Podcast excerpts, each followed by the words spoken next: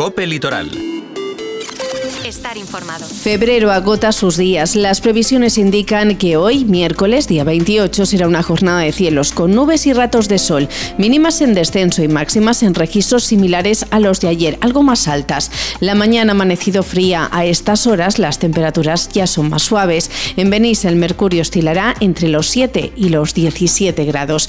Muy buenas tardes, saludos de Amanda Ortola. Entre los asuntos que nos ocupan hoy les hablamos del proyecto de ampliación de la piscifactoría Factoría frente a las costas calpinas, una actuación que recibió el rechazo social y que se encuentra paralizada por falta de apoyos económicos. Recuperamos algunos de los acuerdos alcanzados la noche de ayer en el Pleno de Benissa, como la reorganización de los recursos humanos de la plantilla del ayuntamiento tras la pérdida de oferta formativa en la EPA. En clave comarcal nos hacemos eco de las demandas del Conservatorio Profesional de Música Tenor Cortis de Denia, un centro que acoge alumnado de toda la Marina Alta. Y en agenda seguimos desgranando las propuestas con las que conmemorar el 8M.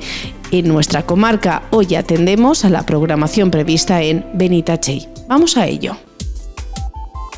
Empezamos con un tema de interés comarcal. El Ministerio de Transportes y Movilidad Sostenible ha aprobado el expediente de información pública y definitivamente el estudio informativo para el acondicionamiento de la carretera nacional 332 en el tramo Benissa, Gata de Gorgos, Pedreguer. Próximamente se publicará el anuncio correspondiente en el Boletín Oficial del Estado. El estudio concluye que la alternativa 3D es la más favorable de acuerdo con el análisis multicriterio realizado en en el que se han valorado factores funcionales, medioambientales, económicos, territoriales y de seguridad vial. Se estima que el presupuesto base de licitación de las obras de esta alternativa ascenderá a 30 millones de euros. La mejora en esta infraestructura, junto con la puesta en servicio de la variante de Benissa en julio de 2022 y la licitación de las obras del proyecto complementario de la variante de Benissa, que implica el acondicionamiento de la carretera nacional 332 entre Benissa y Teulada, supone un gran salto de movilidad y de seguridad vial en la comarca, con una mayor conectividad con la autopista AP7, según ha explicado la delegada de Gobierno Pilar Bernabé a través de un comunicado. La nueva conexión incluye un nuevo enlace con la autopista AP7, el acondicionamiento de un tramo de la carretera CV732 de la Diputación de Alicante y la remodelación del enlace existente entre la Nacional 332 y la CV 734 de la Generalitat Valenciana. Esta nueva conexión con la autopista AP7 también permitirá reducir el tráfico en el enlace de Ondara y Denia y en el enlace de Benissa, mejorando la accesibilidad a los municipios de Ondara, Denia, Pedreguer, Gata de Gorgos, Xavia, Benissa y Teulada, entre otros. Entrando en la crónica municipal, apuntar que Calp está pendiente de la sentencia del TSJ al recurso contra la ampliación de la piscifactoría frente a sus costas, presentada a finales de 2022. Así lo han asegurado desde el Ejecutivo local al tiempo que han hecho público que la mercantil responsable de este controvertido proyecto se enfrenta a graves problemas económicos para llevar a cabo la actuación para la ampliación de esta macrogranja marina, debido a las dudas que el proyecto en sí ha creado entre sus inversores, todos ellos extranjeros. El concejal de promoción internacional y activista ecologista, Marco Wittner, ha asegurado que la empresa matriz de este monopolio atraviesa graves problemas financieros porque los antibióticos, las jaulas y los piensos cuestan mucho dinero y a la mercantil no le salen las cuentas. La piscifactoría cuenta con autorización de la Consellería para ampliar hasta las 48 jaulas, pero en la actualidad mantiene las 25. Escuchamos a Marco Wittner. Típico con la ampliación a 48, lo pasa a ver, desde mis asociados americanos me transmiten cada vez más que la empresa matriz de todo ese monopolio tiene graves problemas financieros porque los antibióticos, los piensos y las aulas cuestan mucho dinero y se ve que no les salen las cuentas porque también los inversores, porque estamos hablando de grupos importantes, los inversores se lo piensan a la hora de encontrarse con el rechazo frontal por parte de las poblaciones. Porque no es una mini granja como que cultiva zanahoria, es una macro granja que si pasa algo, aquí nos inundan peces carnívoros y, a ver, son varían todos los moluscos y sería un impacto medioambiental importante. Por eso digo los inversores, que es Madrid de Abu Dhabi y de Australia y de, y de Estados Unidos, eh, claro, quieren invertir, quieren ganar, pero eh, se están dando cuenta que no es tan sostenible como se vendió en un momento y están cerrando el grifo. Benissa celebró la noche de ayer sesión plenaria ordinaria, la correspondiente al mes de febrero, convocatoria en la que se dio luz verde a la propuesta de reorganización de los recursos humanos de la plantilla del ayuntamiento, una decisión derivada de la reestructuración que se ha aplicado en la EPA, la Escuela Permanente de Adultos, que ha perdido oferta educativa, un instrumento técnico que, según apuntó el concejal responsable, Juan Martínez, incluye un despido y la posibilidad de reubicación de los los empleados de la EPA en otros puestos de trabajo del propio ayuntamiento.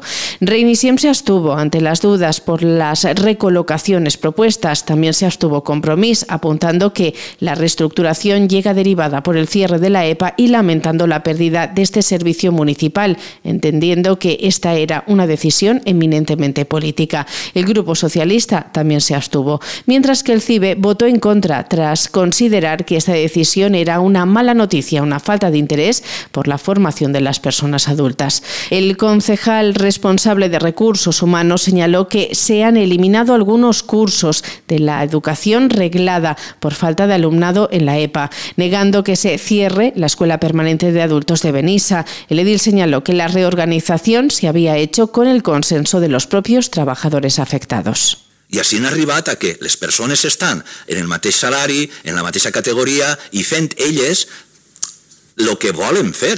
Altra cosa és que no estaven fent el que estaven fent en els últims 30 anys. Per supost que tindran que adequar-se, per supost que tindran que reciclar-se, però com també es recicla quan se vol. Però no li veig jo això un problema que el programa d'organització que avui anem així a debatre i a la posterior aprovació tinga que eixir en aquestes coses, perquè no és eix el tema. El tema és que hi ha que donar-li solució i aquestes persones estan en la via de que siga eixa la que se li tinga que donar que no s'ha tancat la EPA. Nosaltres continuem fent els cursos eixos de ceràmica, de valencià i altres cursos. De fet, ja li he dit abans que tenim 107 alumnes en els cursos no reglats, és a dir, en la formació contínua no reglada, i zero matriculats en la GES, Seguimos hablando de formación, pero en clave comarcal nos hacemos ahora eco de las reivindicaciones hechas públicas por el Consejo Escolar del Conservatorio Profesional de Música Tenor Cortis de Denia, un centro que acoge alumnado de toda la Marina Alta y que alza la voz ante la necesidad urgente de un nuevo edificio donde impartir sus clases. Esta situación no es nueva, se remonta a varias décadas atrás, sin solución hasta el día de hoy, como denuncian los afectados. Sus demandas han sido trasladadas al Ayuntamiento dianense y aunque el nuevo centro se incluye en el mapa valenciano de actuaciones en infraestructuras educativas, se sigue sin tener una respuesta efectiva a esta demanda que el Consejo Escolar considera imperiosa.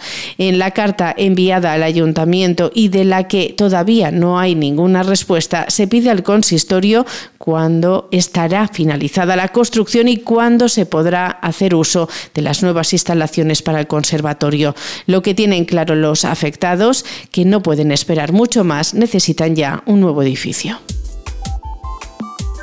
Revisamos agenda y seguimos hablando del 8M, Día Internacional de la Mujer, fijándonos hoy en el Poblenou de Benitachey, que aprovecha esta fecha para reivindicar la lucha por la igualdad con una extensa programación. Las actividades previstas se llevarán a cabo del 4 al 23 de marzo, propuestas organizadas por el Ayuntamiento con la colaboración de la Asociación de Dones, la European Union of Women Marina Alta, el Club Multisport, la banda de música local y Aprosdeco actividades tanto culturales como deportivas y de ocio. La programación dará inicio el próximo lunes con la inauguración de las exposiciones Fotodona 2024 y Retrospectiva 2014-2024, visiones desde el Puig de la Llorenza y otras visiones de espacios interiores del artista Teresa Fons.